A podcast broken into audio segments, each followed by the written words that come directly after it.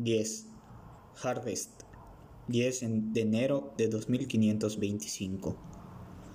Avery se encontró a solas, deambulando por las hileras de uno de los enormes huertos de frutales de Harvest.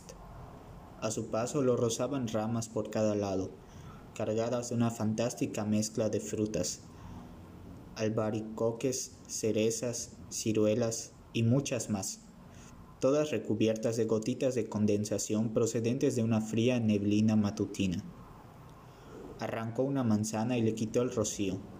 La piel verde debajo era tan reluciente que brillaba como si tuviera luz propia. Domingo, pensó, domingo. Pero no estaba seguro de por qué exactamente. Desechó la manzana e introdujo el brazo más en el interior de las ramas. Más cerca del tronco, el aire era más frío. Avery percibió las curvas cubiertas de escarcha de una pera y la retorció para soltarla del tallo. Se la acercó a los labios y dio un, mordisco. Pero los dientes apenas la habían perforado cuando recibió una violenta sacudida. La pera estaba congelada. Se pasó la manga por los labios y le sorprendió descubrir que llevaba ropas de civil una camisa Oxford blanca recién almidonada, muchas tallas demasiado pequeña, una pequeña corbata con estampado de cachemira que apenas le llegaba al ombligo, zapatos de vestir llenos de arañazos. Un muchacho no es un muchacho si no destroza su ropa.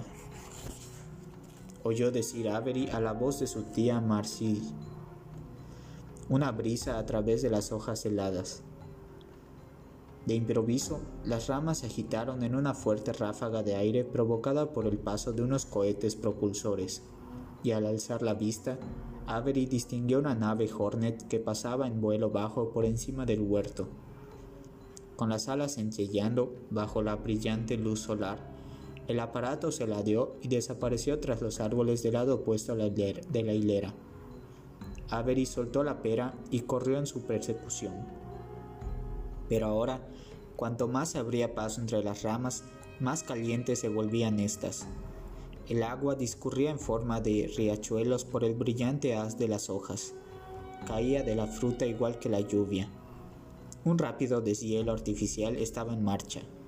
Avery sintió una ráfaga húmeda de aire que se tornó insoportablemente caliente cuanto más avanzaba. Cerró los ojos. Los párpados le ardían y sintió que las ramas daban paso a algo sólido, una puerta doble de madera que conducía al interior de un restaurante de carretera. Al pasar al interior, Avery vio que la puerta era una de las pocas cosas que quedaban en pie. El tejado del restaurante había salido volando, las paredes estaban astilladas y las ventanas hechas añicos. Todas las mesas y sillas estaban quemadas y olían a humo. Hacia el fondo estaba sentada una familia de cuatro personas, cuyas alegres ropas eran las únicas cosas que no estaban cubiertas por una capa de ceniza. Uno de los niños, el mismo, el mismo chico que Avery había esperado salvar, alzó la vista de un plato de tortitas y lo saludó con la mano. Cuando Avery devolvió el saludo, el niño dio un mordisco y señaló al mostrador. Avery se volvió y vio a una mujer en un taburete, atraviada con un deslumbrante vestido plateado. Es una recepción de etiqueta, dijo Gillian girando sobre el taburete. Lo sé, respondió él, alargando la mano para arreglarse la corbata. Pero ya no llevaba sus ropas heredadas para ir a la iglesia. En su lugar se encontró agobiado por una coraza antiimpactos de color negro mate. Gillan frunció el entrecejo. Quizá debería de haber invitado a otra persona. Sacó un bolso del regazo, no el bolso de mano cubierto de espejitos que había llevado para la fiesta del solsticio, sino el bolso burdeos de la terrorista Ini. Introdujo la mano dentro con indiferencia, como si hurgara en busca de un lápiz de labios. Cuidado, señora, gritó Avery. No es seguro. Intentó saltar al frente y agarrar el bolso, pero sus piernas eran pesadas como el plomo. Estaban clavadas al suelo. Oyó el rugido de los propulsores de un Hornet y vio su sombra ondular sobre el mostrador. El niño de la mesa empezó a asfixiarse. Relájese, dijo Gillian a Avery. Se pondrá bien. Avery gimió y apoyó una rodilla en tierra. La coraza se había vuelto insoportablemente pesada. Plantó las manos enguantadas sobre el suelo cubierto de ceniza para no desplomarse. A través de los ojos entrecerrados vio huellas de botas, el frenético movimiento de pies de marines que intentan rodear a un objetivo. Gillan volvió a repetir lo que había dicho, pero esta vez la voz parecía provenir de otro lugar, un eco desde más allá del restaurante, pero de algún modo muy cerca del oído de Avery. Relájese, se pondrá bien. Avery lo hizo, y así fue. Los potentes fármacos que lo habían mantenido inconsciente desde su pelea a bordo del carguero se escurrieron fuera de sus venas igual que agua de una bañera. Sintió el tirón de un desagüe imaginario y se dejó aposentar en el fondo. Cuando sus ojos se abrieron por fin, parecieron hacerlo a una cuarta parte de su velocidad. Ya está, dijo Gillan, de pie muy pegada a su cama. Bienvenido de vuelta. Avery supo que había estado soñando, pero siguió sorprendiéndolo verla sin el vestido. La capitana de corbeta llevaba ahora un mono reglamentario color gris claro, de cuello alto y ceñido a la cintura, el uniforme de diario de un oficial femenino de la ONI. Estaba de pie en el lado izquierdo de la cama. En el derecho estaba el gobernador Thun. ¿Cuánto tiempo he estado inconsciente? preguntó Avery con voz ronca, echando un vistazo a lo que le rodeaba. Una habitación pequeña con paredes color crema, equipos de supervisión de constantes vitales y un soporte de suero intravenoso, con el tubo que finalizaba en una aguja en el dorso de su mano derecha. Olió a desinfectante y a ropa de cama lavada con lejía.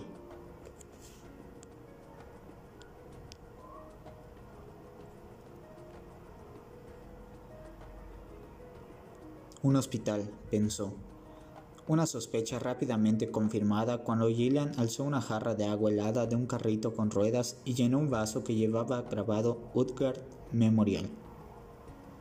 Casi dos días, dijo la mujer, entregando el vaso a Avery.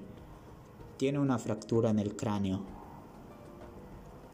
Avery se incorporó sobre un codo, tomó el vaso y lo vació de un largo y lento trago. Domingo, eso fue cuando Byrne y él habían montado en una vagoneta de bienvenida de vuelta a la tiara y pasado al balandro de Al Signy. Walk of Shame.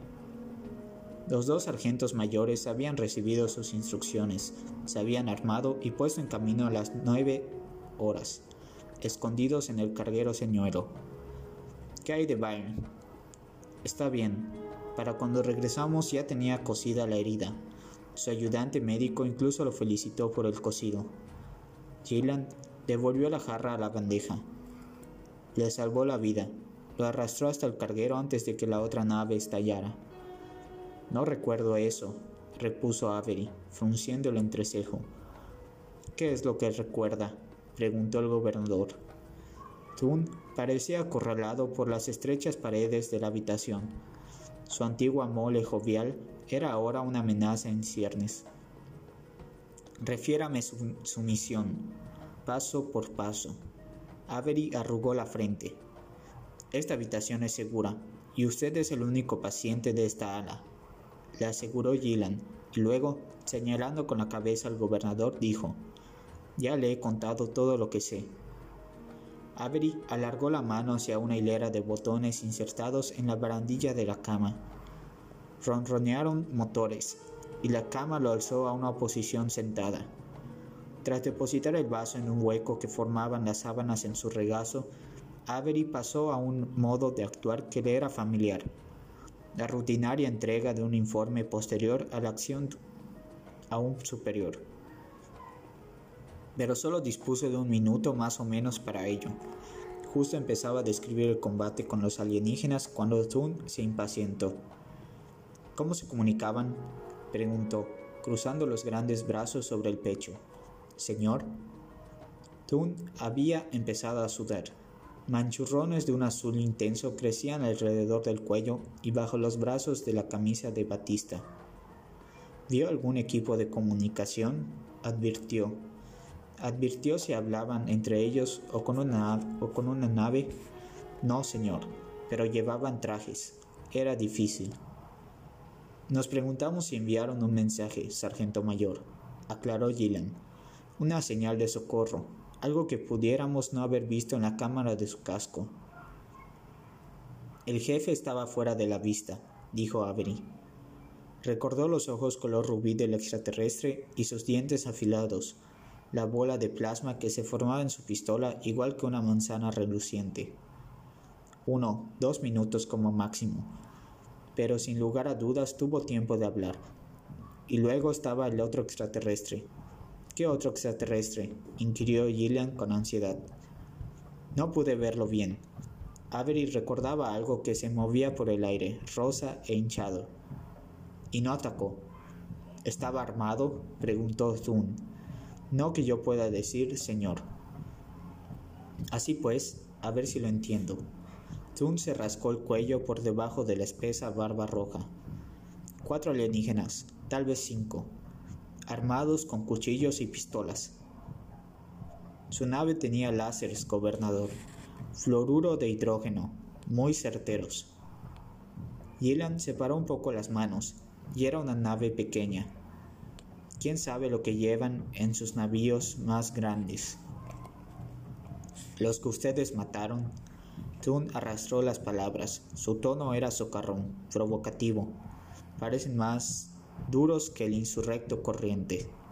Señor, Avery sintió que se le formaba un familiar nudo en el estómago. ¿Qué tenían que ver con los Inis con esto? Ellos cuatro, ustedes dos. El gobernador encogió los grandes hombros, y ustedes ganaron. Poseíamos el elemento sorpresa, pero eran disciplinados. Demostraron un buen razonamiento táctico Avery estaba a punto de dar, una descripción detallada de lo bien que los alienígenas habían maniobrado en gravedad cero, cuando la puerta de la habitación se deslizó a un lado y el ministro de Justicia, Pedersen, pasó al interior. No pude encontrar un celador en ninguna parte. Sonrió a Avery disculpándose. Aunque no se pierde nada, la comida de hospital es la misma donde sea que uno vaya, me temo. Luego se dirigió al gobernador Thun algo inesperado? Thun lanzó a Gillian una mirada desdeñosa. No, respondió con firmeza. Un silencio tenso llenó la habitación. Avery se removió en la cama. Estaba claro que el informe entregado por él había sido una parte importante de una discusión más amplia. Sus respuestas, de importancia fundamental para una polémica entre Al Signy y Thun. Gobernador, dijo Gillian, si pudiéramos hablar. Ha sido de gran, ayuda, sargento mayor.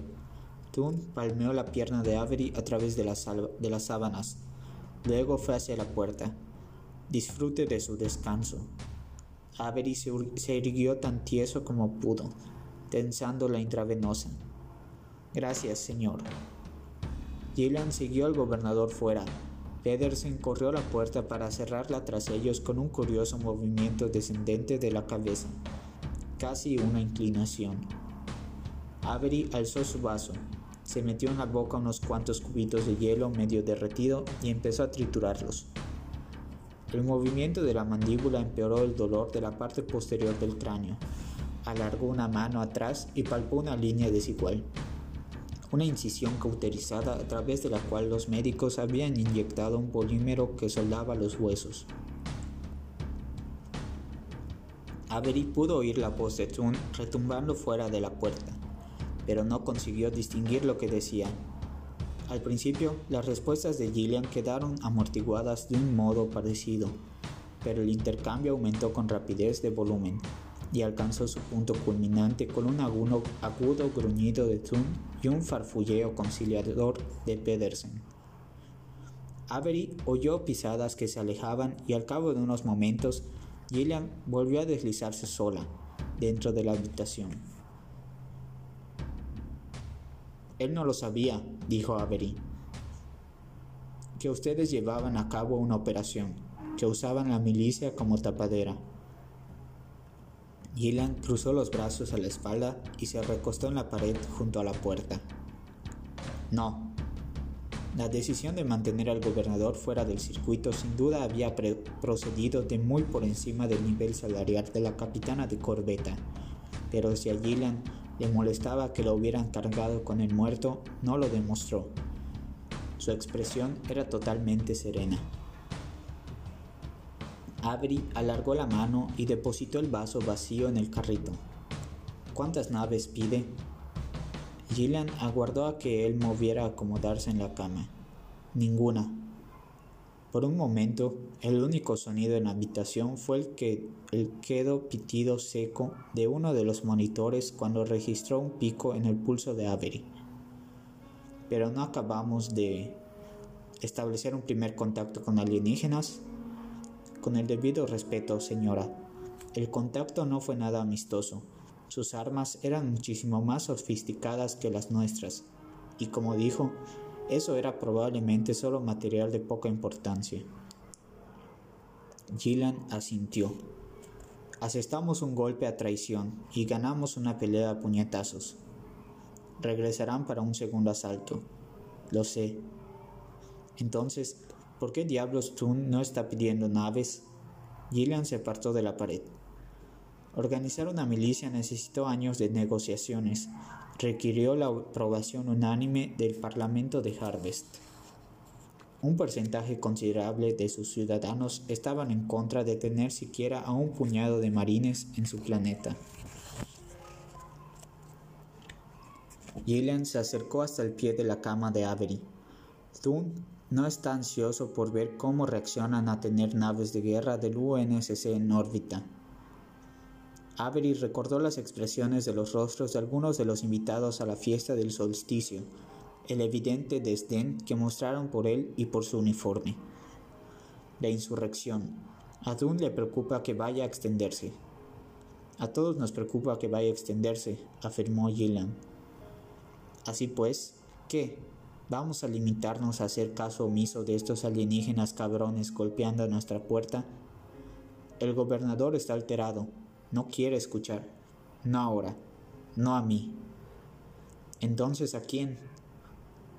Gillian rodeó con las manos la barra de acero inoxidable que circundaba la parte del colchón de Avery. La oprimió con fuerza, como si dudase de la resistencia del, del metal. Alguien con conocimiento sobre planes de respuesta autorizados para escenarios de primeros contactos alguien que pueda convencer al gobernador de que hacer venir a la flota es lo correcto, o que tenga el rango para desautorizarlo. Alzó los ojos. No yo. Avery sintió frustración en la voz de la mujer, una grieta en su fachada impasible. Tenía una oportunidad de decir lo correcto, de explicar que también él compartía su frustración y preguntarle qué podían hacer, juntos, para preparar a Harvest para un ataque. En vez de ello, dejó que la ira lo venciera. El gobernador se dedica a hacer política, gruñó. ¿Y usted no va a hacer ni una maldita cosa? Avery había estado poniendo a prueba los límites de la insubordinación desde que Thun había abandonado la habitación, pero aquel era un claro paso al otro lado de la línea. Gillian retiró las manos de la barra.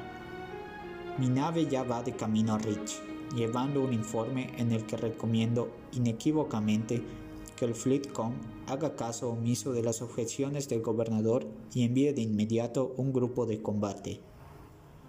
Cualquier debilidad en su voz había desaparecido. Clavó los ojos en la mirada descarada de Avery. ¿Qué otra cosa, sargento mayor, sugiere usted que haga? El Walk of Shame era un balandro de la ONI, una nave muy rápida, pero Avery sabía que necesitaría más de un mes para regresar a Epsilon Eridanos. Haría falta tiempo para formar el grupo de combate y aún sería más lento su traslado. En el mejor de los casos, pasarían al menos tres meses antes de que llegara ayuda a Harvest. Y Avery sabía instintivamente que eso sería demasiado tarde. Con una silenciosa maldición se arrancó la aguja intravenosa, echó atrás las sábanas y puso los pies en el suelo. Su bata de hospital era inesperadamente corta y Gillian estaba en un ángulo más bien delicado, pero los ojos de la mujer permanecieron fijos en los suyos mientras retiraba el uniforme recién lavado del estante intermedio del carrito de hospital. Se ponía los pantalones de faena y los abrochaba por debajo de la bata. ¿Qué está haciendo? regresar al servicio. El sargento mayor se despojó de la bata y la arrojó sobre la cama. Esta vez los ojos de Gillian corrieron veloces arriba y abajo, tomando nota de las feas contusiones que el reciente enfrentamiento había dejado en el amplio pecho y en los hombros de Avery. No recuerdo haberle dado permiso para hacer eso. Avery se infundó la camiseta color khaki, dobló una rodilla sobre el suelo y se ató las botas. Tengo mis órdenes, adiestrar una compañía de milicianos. Y pienso hacerlo porque justo ahora, señora, sus patéticos culos son todo lo que tiene este planeta. Se encasquetó el gorro reglamentario y fue hacia la puerta. Gillian efectuó un movimiento lateral y le cerró el paso. Él la sobrepasaba por una cabeza, pesaba mucho más y era más fuerte, pero al bajar los ojos al rostro decidido de la mujer, Avery se preguntó seriamente quién acabaría en pie si intentaba abrirse paso y ella trataba de detenerlo. Al final, todo lo que ella necesitó fue su voz. Todo lo que ha visto y hecho en las últimas 24 horas es confidencial, alto secreto. Entrenará a sus reclutas del mejor modo que sepa, pero no les dirá lo que sabe. Hizo una pausa. Sus ojos centelleaban. ¿Me he explicado bien? Avery había pensado que los ojos de Gillian eran castaños, pero ahora reparó en que brillaban con un intenso tono avellana, un verde insondable. Sí, señora. Gillian se hizo a un lado y Avery abrió la puerta. Al salir al pasillo lo sorprendió ver al capitán Ponder, sentado en un banco acolchado unas pocas puertas más abajo, con los dedos ocupados en la pantalla de su placa de datos COM. Ponder alzó los ojos cuando Avery se acercó. Esperaba algo peor, sonrió. Tiene muy buen aspecto. Capitán, saludó Gillian mientras pasaba ante él con rápidas zancadas. Ponder se puso en pie y le dedicó un apresurado saludo con el brazo ortopédico. Señora. Los dos marines observaron cómo la mujer se dirigía hacia el ascensor del final del pasillo. Los tacones bajos de sus botas repiquetearon con fuerza sobre el pulido suelo de baldosas blancas. Avery aguardó hasta que ella estuvo dentro del ascensor y la puerta se cerró antes de preguntar. ¿Sabía que era de la secreta? No, no lo sabía. Ponder dejó caer su placa de datos dentro del bolsillo superior de la camisa de faena. Pero teniendo en cuenta qué clase de gente son, ella no está demasiado mal. Avery entornó los ojos. Nos está dejando solos ante el peligro. Lo que está haciendo es cumplir órdenes. Ponder posó la mano ortopédica sobre el hombro, de Avery. Traer a la flota, eso le toca a Thun. El capitán pudo darse cuenta de que Avery seguía sin estar convencido. Escuche, me entregó todo el equipo que no dejaron flotando en el espacio quiere que lo llevemos de vuelta a la guarnición, que le demos un buen uso. Avery sabía que había armas y equipo en el arsenal de Gillian que podía usar para entrenar a sus reclutas para pelear. No tan solo hacer que dieran largas caminatas y disparar al blanco en el campo de tiro. Si eso era lo que la capitana de corbeta tenía para dar, Avery estuvo de acuerdo. Era mejor que nada. Vamos, dijo Ponder llevándoselo en dirección al ascensor. En el camino de vuelta a la guarnición puede contarme cómo se las arregló el sargento mayor Byrne para que le pinchara un lagarto que llevaba un traje espacial.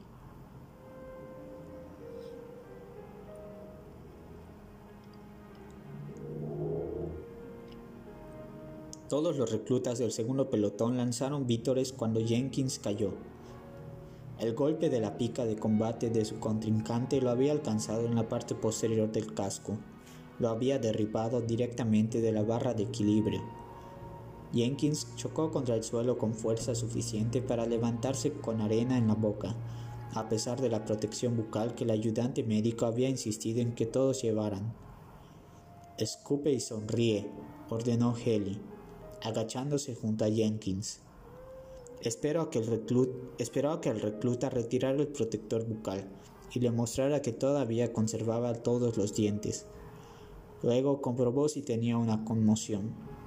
¿Sabes qué fecha es? 19 de enero, doctor. ¿Cuántos dedos tengo en alto? Ninguno. Muy bien, pues, disfruta del resto del día. Mientras el ayudante médico se levantaba, Jenkins se limpió la boca. Dejando un rastro de arenilla en el antebrazo. El recluta que lo había tumbado, un hombre de más edad llamado Stisen, un agente de la policía de Udgar, seguía de pie sobre la barra de equilibrio, agitando la pica de combate con gesto triunfal. La barra no estaba a más de medio metro del suelo, y había gran cantidad de arena en el foso que los reclutas habían cavado junto al parque de automóviles de la guarnición pero Jenkins seguía sintiéndose un poco débil mientras avanzaba con paso lento de vuelta al lado del foso del primer pelotón. Lo había hecho bien, había conseguido derribar a unos cuantos de los otros reclutas del segundo pelotón. Pero entonces había topado con Stisen y el agente de policía sencillamente era demasiado fuerte.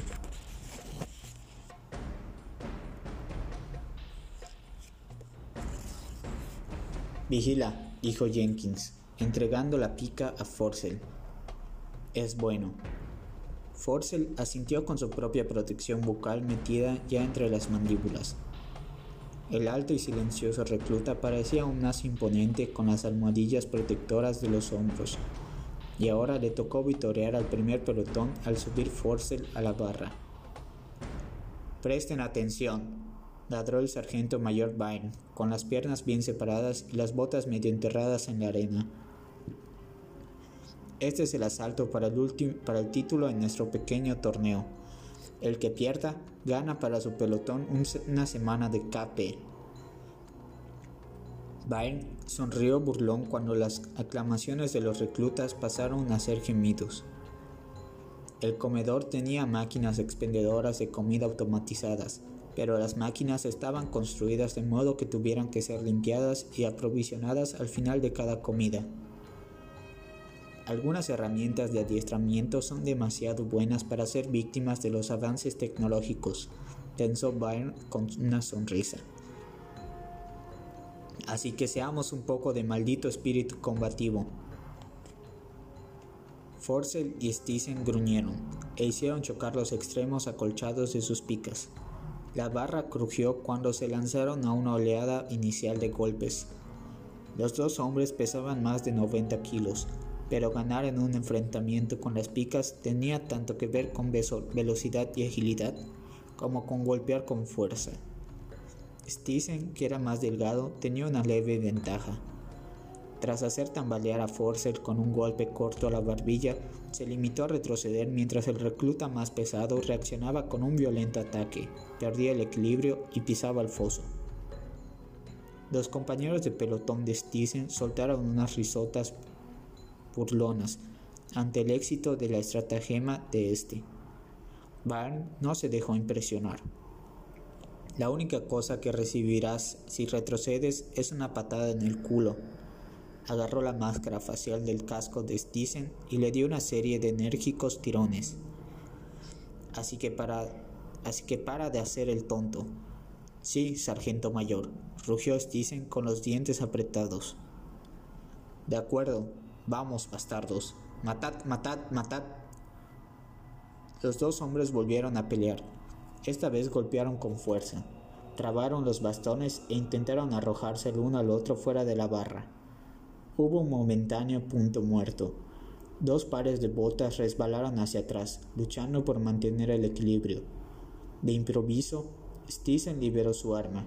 Forcel trastabilló y dio un traspié al frente. Stisen lanzó un poderoso mandoble contra la cabeza de su adversario, pero el fornido recluta hundió la barbilla en el hombro, amortiguó el golpe de Stisen y contraatacó con una estocada a las costillas del policía que lo derribó de costado sobre la arena. Stisen rodó para ponerse en pie y encogió los hombros como para decir, un golpe de suerte una reacción que provocó un coro de abucheos por parte del primer pelotón que persistió incluso cuando Baer exigió tranquilidad. Un Warthog entró rugiendo en el parque de automóviles. Necesitáis seguir trabajando, gritó Baer, echando un vistazo al Warthog mientras Avery y el capitán Ponder bajaban de él. Oigamos cómo contáis hasta cincuenta. Los reclutas se dejaron caer al suelo e iniciaron sus flexiones de castigo, contando en voz alta y al unísono. Pero Jenkins mantuvo la cabeza en alto y observó cómo los dos sargentos mayores se reunían bajo la atenta mirada del capitán Ponder. No hacía falta ser un genio para darse cuenta de que no había ninguna cordialidad entre Avery y Byrne. Desde el mismo momento en que había llegado a la guarnición, Jenkins advirtió que hacían esfuerzos por evitarse, y el sargento mayor Byrne parecía considerar el entrenamiento de los respectivos reclutas como una rivalidad personal. Había alentado una fuerte relación competitiva entre los dos pelotones, siendo el combate de picas de ese día un buen ejemplo. Pero mientras conversaban entre sí, los sargentos mayores parecían a gusto, Avery señaló una colección de resistentes estuches de plástico en la plataforma de carga descubierta del Warthog. Ponder dijo algo, algo que Jenkins no pudo oír por encima de los gritos de sus compañeros del pelotón. Pero debió de ser algo bueno, porque Byrne asintió con aprobación. Luego, el sargento mayor Johnson extendió su mano. Byrne hizo una pausa lo bastante larga para que Jenkins contara de 35 a 45. Luego alargó la suya y estrechó la de Avery con energía. Segundo pelotón, en pie, bramó Byrne, volviendo el foso de arena. Vamos a correr hasta el campo de tiro. Stephen se levantó y se arrancó el casco con evidente irritación. Pero, ¿quién ha ganado? Sin una vacilación, Forcel blandió el bastón contra la parte posterior de las rodillas de Stisen y lo envió con los pies por delante de, a la arena. Los dos pelotones prorrumpieron en aclamaciones y abucheos enfrentados. Tú no, imbécil, gruñó Val, poniendo en pie de, un tirón al aturdido agente de policía. Pelotón, en marcha, a paso ligero, Jenkins y el resto del primer pelotón entraron en tropel en el foso de arena, saltaron sobre Forcel y lo habrían alzado en volandas si Avery no hubiera puesto fin a la atmósfera festiva. ¡Atención! gritó, y los reclutas se pusieron firmes. Forcel hizo un esfuerzo por reprimir una sonrisa. Avery se dirigió grandes zancadas hasta Jenkins. Llevaba uno de los estuches de plástico del Warthog. ¿Qué calificación obtuviste? sargento mayor, tartamudeó Jenkins. Antes de que me fuera te dije, aprende a disparar. Avery acercó la cara a la del recluta. ¿Qué calificación obtuviste? Tirador de primera. ¿Me estás mintiendo, recluta? No, sargento mayor. ¿Y tú? Avery miró de arriba abajo a Forsen. El recluta todavía llevaba puesto el casco protector, lo que daba a su cabeza, ya grande de por sí, un aspecto realmente cómico. Tirador de primera, sargento mayor, respondió Forcel a través de la protección bucal. Avery se volvió de nuevo hacia Jenkins.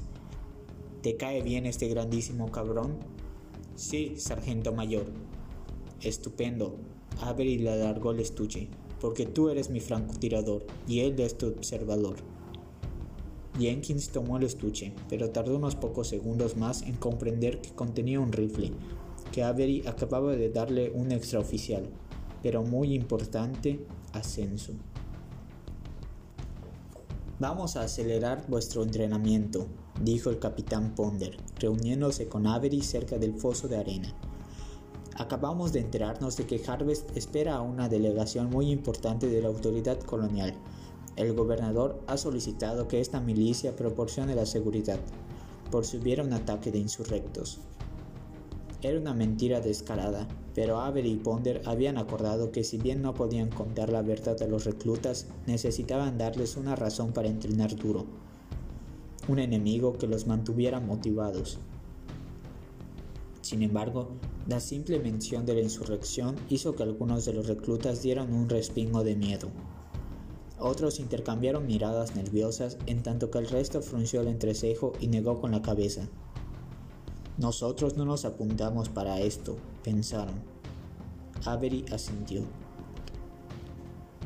Os presentasteis voluntarios por distintas razones, pero puedo convertiros en soldados, en protectores de vuestro planeta. Pensaba de verdad lo que le había dicho a la capitana de corbeta. Hasta que llegara ayuda del Fleetcom, aquellos reclutas eran la única protección de Harvest que Harvest tenía. Pero lo que no había admitido hasta aquel momento, ni siquiera para sí, era que no sabía si podía liderarlos, no sin, su no sin su respeto y confianza, y no tenía mucho tiempo para ganarse cualquiera de los dos. Soy vuestro instructor, pero también soy un marine de la Armada del UNSC, continuó Avery me he comprometido a una vida de servicio y sacrificio. He fijado para mí las normas más elevadas de conducta y habilidad profesional. Si me lo permitís, os enseñaré a hacer lo mismo. Todo lo que Avery exigía a sus reclutas se lo exigía también a sí mismo. Al librar la sucia guerra del UNSC contra la insurrección, había comprometido sus normas hecho cosas inmorales. Había sacrificado demasiado de sí mismo en su servicio a las Fuerzas Armadas. Ahora estaba decidido a recuperarlo. Se quitó la gorra y se, arrojó, se la arrojó a Heli. Luego bajó al foso. Pero primero, dijo, alzando el casco de Stisen y sacudiéndolo para quitarle la arena. Alguien tiene que impedir que la cabeza de Forcel siga engordando Mientras los reclutas del primer batallón esbozaron unas sonrisas atónitas, añadió, y bien podría ser yo.